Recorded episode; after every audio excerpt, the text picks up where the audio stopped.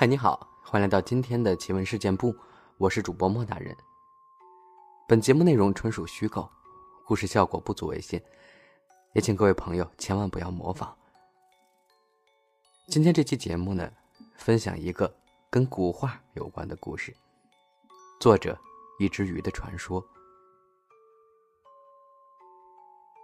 这几天苏州阴雨连绵，哪儿也去不了，我就在家整理书架。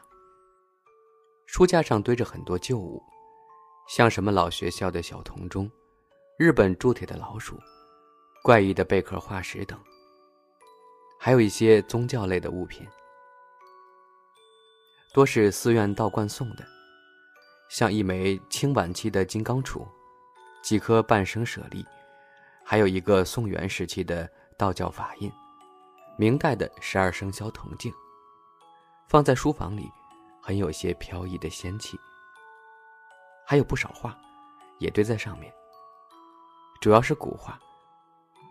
当然了，太古的买不起，多是晚清、民国的，不知名的画家。看到一幅古画，我就想起了一个朋友，以及他给我讲过的一件十分神秘的灵异故事。这个故事，是我买画认识的。确切的说，他是个卖画的。当时我想买一些古画，就想找一些价格合适又保真的古画。朋友就给我推荐了这个人。教授说，从他手里买画不便宜，不过肯定保真。如果买假了，你找我，我个人赔你钱。这真是最大的担保了。所以我就放心去买了。这卖画的姓侯，我加了微信。他朋友圈很清雅，都是一些古画，或者在一些古色古香的地方喝茶、抚琴这种，很有品味。他给我推荐了一套画，清晚期，一整套小开本的花鸟图，一套共二十四幅。我其实不懂画，但当时在上市公司当高管。要装一装，所以打算买几幅挂在书房里，显得比较有内涵。但是又怕露怯，所以就问他：“这画好在哪里？是因为像吗？”他说：“画嘛，很难说清楚好在哪儿，这就是一种感觉。单纯追求像，那你拍照片好了。画看的是韵律，比如齐白石的虾，甚至能看到水流的韵味，花开花落的意境。”好吧，好深奥，这个我确实看不懂，所以就让他说最简单的吧，我们这种俗人一听就能明白的。他最后说：“如果你非要追求这个，那么你就把那个虫放大看看吧。”他说的虫，是那幅画上趴在树叶上的一只螳螂。我用手机放大镜功能放大看看，发现那只不起眼的螳螂，毫毛毕露。触须惟妙惟肖，煞是可爱。汪曾祺先生讲过，他当时研究宋朝人的吃喝，就研究《清明上河图》。他发现桌上有一盆鲜红的东西，看着很刺激，结果放大了一看，是一盘红柿子。我当时就觉得古人画画竟然那么用心，于是决定买下这幅画。当时很犹豫。不想卖给我，因为这套画一共二十四幅，我买其中两幅，其他的就不好卖了。但我当时属实是买不起，一幅画几千块，二十四幅大十几万，而且就算买了也没那么大地方挂。他就跟我说，可以先把二十四张画全发给我，我先玩着，什么时候有钱了，什么时候给他就行。如果实在不方便。几年后把画退给他就好了。我当时非常震惊，这确定是一个卖画的人吗？难道不是一个公子哥在做福利？我有点拿不准，就问了问山西那个教授。教授说，这卖画人比较特别，他是一个大家族的后人，后来落败了。小时候见过不少真东西，后来家里虽然落败，但眼力还在。所以经常讨一些小东西。他自己玩一段时间不想玩了，就加点钱转出去。我当时就觉得这人很有意思，像是仗义疏财的公子哥。虽然家中破败了，但是气节还在。我们家其实也像这种情况，所以很有共鸣。我挺喜欢他，所以我当时就问教授能否去平遥拜访拜访他，顺带参观一下他家祖宅。据说都像乔家大院那么夸张，还能省点门票这种。那个教授就很犹豫，说这人吧有点怪，最好别去了。我倒是不以为然，什么怪不怪的，人无癖不可交。为之用情不深也，怪人才是真人。不过教授左右推脱，最后还是没去。再后来呢，我有一次突然想去太原喝丸子汤，就直接过去了。到了太原，闲着没事儿，就想起这位怪人，和他约了一下，顺带去了一下平遥。到了他那儿，我才明白那个教授为什么说他怪。首先。他留长发，穿汉服，在这种偏保守一些的北方城市，显得有些怪异。其次，他没有住在祖宅中，而是住在一个特殊的院子里。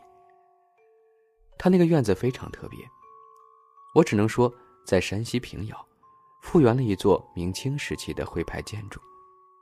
是的，真真的是一座徽派建筑，那典型的大片的白色马头墙、小青砖。精致的石雕和木雕，远远看去仿佛一幅淡雅的水墨画。可是这是山西啊。他说这是他从徽州那边买的一个院子，然后整体搬过来的。整体搬过来，如何把一座院子从徽州整体搬到平遥？就是把徽州那座院子所有的砖瓦、木雕、梁木边上号全部拆掉，打包送到山西。然后重新安装好，这样才能原汁原味儿。他没解释，只是坐在屋子里抚着古琴，自己不说话，也不准我说话。这也太尴尬了，我尬坐在那儿，觉得自己像一个穿越到古代的人，和这里的环境格格不入。我终于明白教授为何不愿意来他这儿了。我喝了一口茶，又喝了一口茶，终于熬到他弹完一曲，就想赶紧找机会告辞了。没想到他抚完琴，问了我一句：“你相信世间万物有灵吗？”这个问题没有答案，很适合清淡，因为你说什么都行，只要能自圆其说就好。但是我不想和他谈了，我就说没有。说完这话，我就想走，没想到他却说了句话，让我留下了。他说：“万物是有灵的，因为我见过。”联想起他怪异的表现，我就重新坐下，静静听他讲。他问我：“你有没有听说过，什么古物有灵的？”他说的有灵，并不是有灵性。而是类似古物成精这种。我想了想说，古人认为人形东西，尤其是沾染人类情感的东西，容易成精。最典型的，古代的戏服、皮影，因为老被人穿着或者拿着表演，赋予了各种人类的情感，就很容易有了人的感情。这种感情也被称为通灵。他点了点头，没有说话。我继续说，还有一些人经常用的东西，有时也会通灵。像古代好多人喜欢把金银埋在地下，几百年都不挖出来，据说就容易通灵。银子就会幻化成一只只白兔子，在有月光的晚上，在地上蹦蹦跳跳。你用帽子给它盖住，它就会变成一块银锭。所以好多古人清雅，不愿意谈钱。就说是兔子，赚钱就是打兔子。他点点头，问：“那你有没有听说过有古画成精的？我想了想，说以前读过个故事，说有个当铺，有个老朝奉特别厉害，不管别人当什么东西，他只看一眼就能判断出价格。有一次，有个年轻人去当画，那画很是粗陋，就是一个大圆饼子。结果他就给了别人几千两白银。结果老板回来看到，勃然大怒，也不听他解释，就把他赶走了。结果到了下个月初一，那个年轻人跑来赎画了。老板赶紧从密室中把那幅画拿出来。结果年轻人把画展开一看，发现那个圆饼子变成了一个月牙。他就说：“这不是我的画。”我要我的画。老板没办法，只好去请教老朝奉。老朝奉对年轻人说：“今儿个是初一，你到十五了再来取吧。”年轻人哈哈大笑，交还了赎银，把画拿走了。老板不解了，就问他怎么回事。老朝奉就告诉老板：“这画呀，可是个宝贝。那个墨饼子画的是一轮圆月。”这月亮会随着日子变化。今天是初一，月亮可不就是一个月牙？他还是摇头，说这个并不是什么古画通灵，这种叫做钱财画。中国唐代时期就有人掌握了这种秘法。当时有人画了杨贵妃出浴图，白天看杨贵妃身上披着一层白纱，到了晚上。这白纱就没有了，变成了一个裸体的出浴图。看似神秘，其实是用了秘制的颜料作画。这种颜料对于光线、温度比较敏感，会随着温度变色，所以白天和晚上会显示出不同的画面。我没办法了，只好说那确实没有见过。他却笑了，说：“我见过。”然后他讲了一个他自己经历的故事。他说：“我是晋商后人，现在谈晋商，大家可能都没什么概念。其实，在晚清时候，晋商绝对是第一的，甚至他们的家产加起来要超过国库的存银。晋商有八大家族，分别是乔家、常家、曹家、侯家、瞿家、康家。”范家、孔家，我姓侯，祖上是山西介休侯家。侯氏发迹于清康熙年间，时势荣华，富可敌国。当年全国带位子的商行，基本上都是我们家的。后来家中出了不少败家子儿，加上各种清算，家里确实败得差不多了。不过所谓“瘦死的骆驼比马大”。家里还是留下了一些东西，给后人救命用。这救命的东西，就是拆开老宅子的墙，里面密密麻麻的封的全是银锭。但是到了新中国，银锭没用啊，这东西卖也没法卖，所以都捐给国家了，换回一个奖状。